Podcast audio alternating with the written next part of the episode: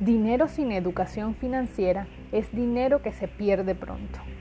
La vida no se trata de cuánto dinero ganas, se trata de cuánto dinero guardas.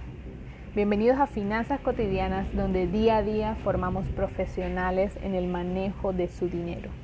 Mi nombre es Melissa Yepes y te doy la bienvenida, así que ponte cómodo porque comenzamos. De todas formas, si tienes alguna duda, recuerda que puedes encontrarme en Instagram como arroba finanzas cotidianas y enviarme tu pregunta en un mensaje directo. Como siempre, un placer compartir contigo y muchas gracias por acompañarme del otro lado. Nos escuchamos mañana con más información cotidiana para transformar tus finanzas. Hasta entonces y feliz resto de día.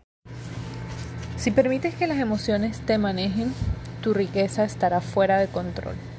Así inicia esta siguiente sección del capítulo número uno del libro El arte de hacer dinero que en, este, en esta sesión de podcast, en esta temporada, te estoy contando los aprendizajes que he tenido al, al momento en que leo cada sección o cada capítulo.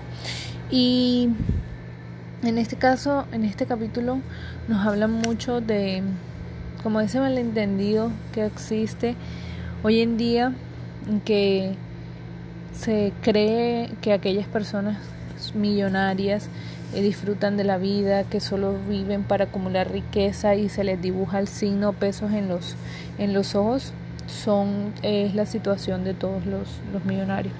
Y realmente no, cuando hablamos de personas con mente millonaria, no hablamos necesariamente de ese concepto, sino que Hablamos de esas personas que están en la capacidad de organizar, de gozar su vida y a la vez de transformarse en una persona con solidez económica.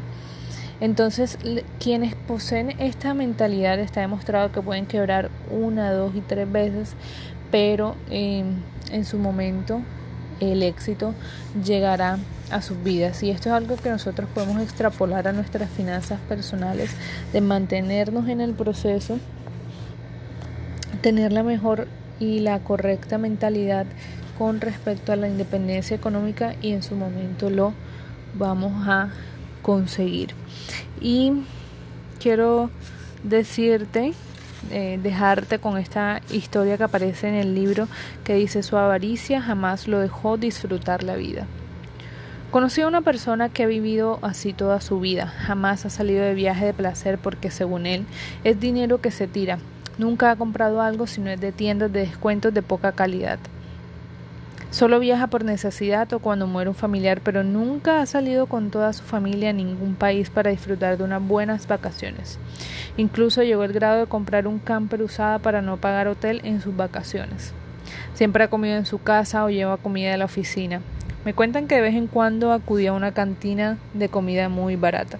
Nunca le vi ropa nueva, todo lo que adquiría era para sustituir lo que ya no podía usar por viejo.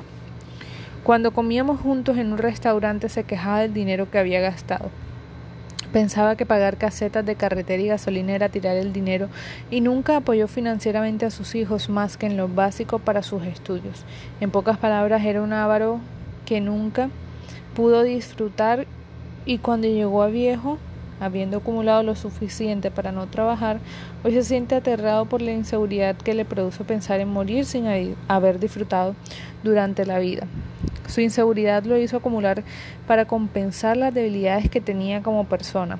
Hoy que vive de sus ahorros, su, su, ansiedad aumenta ya que no tiene otros ingresos y a diario siente que consume su dinero en el supermercado.